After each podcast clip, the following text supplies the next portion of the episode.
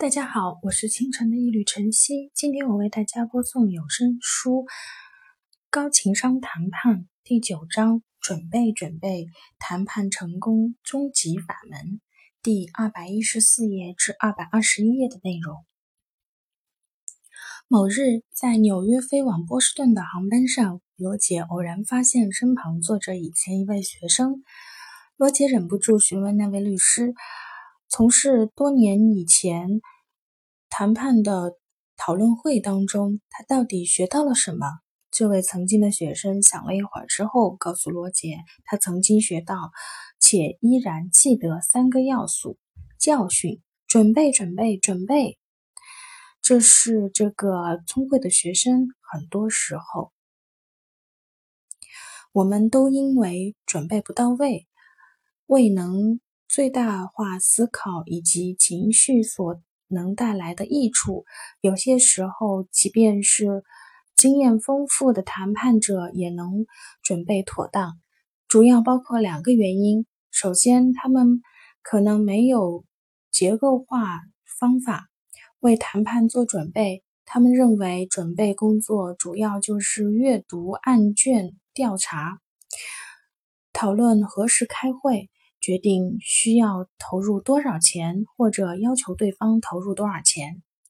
然而，了解卷宗卷案件的，并不能帮助谈判者建立高效的谈判流程，了解各方利益需求以及应对双方的情绪。其次，谈判者通过未能定期从过去的谈判当中总结经验。老习惯是很难改变的。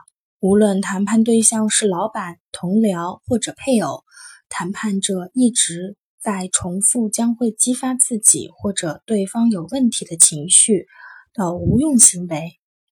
有些谈判者带着恐惧和焦虑开始谈判，而某些人则过于自信。有些谈判者在提案被拒之后便拒不开口。而某些人则选择气冲冲地走出会议室。无论上述哪种情形，谈判者都不太可能从他们的交流当中学到经验教训，并运用于日后的谈判中。如果会议进展不顺利，只有极少数的谈判者会主动承担责任。事实上，绝大多数的会将。谈判失败归结到对方身上。如果为谈判做足准备，你将能够激发正面情绪，进而改善谈判效果。为了上述目的，本章将提供有关如何构建谈判以及如何从过去谈判当中总结经验建议。每次谈判都要提前做好准备。我们可以分三个层面为谈判做好准备：程序、要素和情绪，为谈判期间可能出现的以及应对过程当中及时出现的实质性问题做足准备，降低情绪不安程度。情绪层面的准备涉及仔细考虑如何建立良好的默契关系。以及如何在谈判开始之前抚平自己的不安情绪。关于进程，设定活动顺序。准备工作的基本内容在于处理谈判程序的结构。任何谈判者的大多数不安都来自于害怕他人要求自己做重要决定，以及不知该说些什么。因此。能让你感到舒适自在的方式准备谈判流程的做法是非常明智的。为会议准备良好的流程，需要你先独立思考三个问题，再与对方讨论。这三个问题包括目标、产品、流程。目标：本次会议的目标何在？产品：什么最有助于达成上述目标？流程按照什么顺序安排活动能够达成上述目标？例如，首先澄清各方的利益需求所在，其次，找出各个能够满足上述需求的可能方案。最后，选定某个备选方案。关于要素，了解谈判的七大要素。哈佛大学全球谈判项目找出了构成谈判框架的七个要素。在准备过程中，对七大要素的讨论将会涉及流程问题。双方需求分别是什么？具体说服力的权威标准是什么？判例、法律或者市场价值？各方可能做出切合实际的承诺是什么？各方经过协商达成一致最佳替代方案是什么？我们发现，如果在谈判开始之前，每位谈判者都站在自己以及对方的角度上认真思考这七大要素，令人不安的，有时候甚至会毁灭性的。意外出现的可能性将大幅降低。为了清楚了解你的实质性的论点对谈判对象的说服力，尝试角色转换的练习。邀请某位同事扮演角色，扮演向他解释你的论点。他将认真听取你，做些笔记，然后你俩转换角色，让同事扮演你的角色。而你转换扮演同事的角色，你同事将重复你之前跟他的说的内容，这样你就能从对方的口中听到自己所说的话。想象一下，站在对方的角度，感受他们可能做出的任何反应。如果他们交流看到的东西，了解对方能够如何看待你的观点。上述活动通常极具启发性，让你能够在谈判尚未开始前就有机会借助于后见之明重新加工观点。关于情绪，考核核心需求和生理因素，直面自己的情绪，并时刻准备着应对与共事人员的情绪，是准备工作的重要内容。情绪准备要求你清楚了解各方需求以及如何满足上述需求，并且对自己能够在判断当中抓住主要矛盾感到坦然和自信。在为即将到来的谈判做准备的过程当中，抽出几分钟逐项思考五大核心需求。你可以将核心需求看作是临近，以了解。在交流过程当中，哪些问题较为敏感？或还可以将核心需求看作杠杆，用以改善当前处境。将核心需求作为增进了解的临近。想象一下，即将到来的谈判当中，对方可能哪些需求较为敏感？逐个衡量五大核心需求，快速记录可能造成的影响因素。比起对方的公司，你所效力的公司名声更响的事实，是否会激发他们的地位需求？对方试图主张其自主权的做法，是否让你觉得自己无足轻重？将核心需求作为改善处理的杠杆，思考一下，你如何才能？借助于核心需求激发正面情绪，你是否可以将认可对方的特殊身份作为开场白，指出对方在某些实质性的领域的权威地位？你是否可以建议所有人都采用某种谈判流程，确保双方能够自由表达心声而不被恶意打断？在谈判开始之前，回忆一下双方在以前谈判当中的核心需求。回忆的细节越多，为即将到来的谈判做好情绪层面的准备的可能性就越大。这样一来，你就能掌控谈判中双方会迸发的各种情绪。然而，对我们当中的绝大多数而言，回忆过去谈判中自己情绪并非易事，并且回忆总是很有可能是不可靠的。试着回想一下，你上周三晚餐享用了哪些食物？你会发现，回忆过去的事情有多么艰难，而且回忆总是那么容易出错。为了降低记忆出错的概率，请在交流过程当中粗略记一些笔记，注明某些人何时行为举动或语言传递了对谈。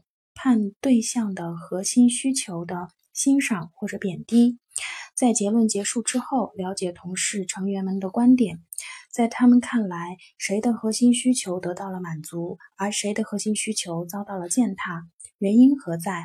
在你的谈判感到记忆犹新的时候，将你所观察到的细节，以及在未来谈判中可能加以改进的地方记录下来，你可以建立长期。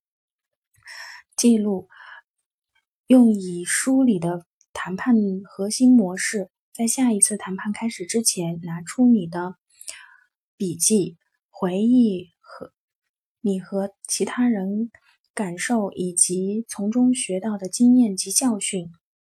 想一想，在这些经验教训学以致用，善用即将开始的交流互动，将成功可视化。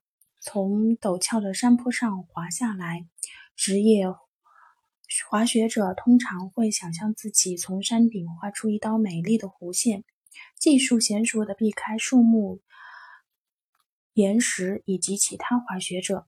对于你而言，这种做法同样适用。假如你在谈判，把自己想象成安逸自在的谈判者，使用积极的语气，领悟对方的暗示。建立默契的关系，朝着双赢合作的关系发展。想象自己正在与谈判对象打照面，即将开始的谈判就此拉开序幕。如果对方将你视为敌人，刻意保持你们之间的距离，你将作何反应？你是否做好了重新构建的归属感、齐心协力解决重大问题的准备？你希望如何介绍自己？如何照顾对方地位的感情需求？你可以尝试几种不同的台词，以找出让你感觉舒适的基调。Jane，很高兴再次遇见你。你最近过得怎么样？是琼斯博士吗？我是史密斯教授，叫我梅丽莎就可以了。我是否可以叫你 Tom？很高兴见到你，久仰大名。我希望先了解一下你对如何解决这个问题有什么想法。你可能还得做些准备工作，以从对方的有益的情绪中获益。准备并排练如何请求对方提出建议的台词，表达你对他们为谈判做出的贡献的欣赏。并认可他们所扮演的角色，无论采用何种方式，确保自己提问及说话体现的实际需求，且不会给谈判对象造成困扰。时刻注意自己的生理状况。如果你的不安、恐惧或者无助使你无法做到心明眼亮，核心需求将无法。发挥效用，因此在谈判开始之前的几分钟，务必舒缓会议之前的激动心情以及其他强烈情绪，借助于放松技巧，让他不再紧张。做几分钟深呼吸，彻底放松身心，将注意力集中起来。另一个有助于放松紧张情绪的练习是渐进式肌肉放松法。这个练习将持续大约十五分钟。首先，选一个让你感到舒服的位置，比如谈判之前，先在自己的车里待会儿，深呼吸，将注意力集中在双脚上，蜷曲脚尖，感受到肌肉紧绷的状态，坚持一秒钟，然后放松肌肉，顺到身身体往上坐。握住自己的拳头，紧绷每一块肌肉，然后做放松练习，直至肌肉不再感到紧张。集中注意力，收紧并从小腿到肚子到肩膀之间的每一块肌肉。在完成上述练习之后，将头部缓慢地向右转，直到右耳根到肩膀，并保持一两秒钟。反向转头，直到左耳越过肩膀，保持一两秒钟。抬起头，摆正肩膀，你将不再紧张，整装待发，准备情绪急救包。强烈情绪可能使得你无法清晰地思考。时刻注意自己的生理觉醒，不断的提醒自己，某些暗示着情绪的温度攀升症状正在显现。回忆一两种你打算用于安抚自己的情绪的行为。如果你越来越感到不安，你是否打算从一数到十，或者建议双方稍作休息？时刻注意自己的心情，清楚了解自己的心情。总体感觉是处在积极状态或者消极状态，这至关重要。你将把何种情绪带入到会议室，即使你做了积极的情感准备，糟糕的心情也可能提升生理觉醒的水平，进而增加行为失控的风险。糟糕的心情的导火索通常难以辨别，他人的影响。周一早晨尚需工作整整一个礼拜，或者影响神经系统的某些化学物质决定今天的你不爽。这一切均有可能导致你心情不畅，无论具体缘由何在。对自己心情的把准确把握，能够有助于降低心情对谈判表现所造成的负面影响。如果确实心情不太好，你可以将具体情况告知谈判对象，避免他们错误地认为你不悦是由于他们的行为或者话语之所导致的。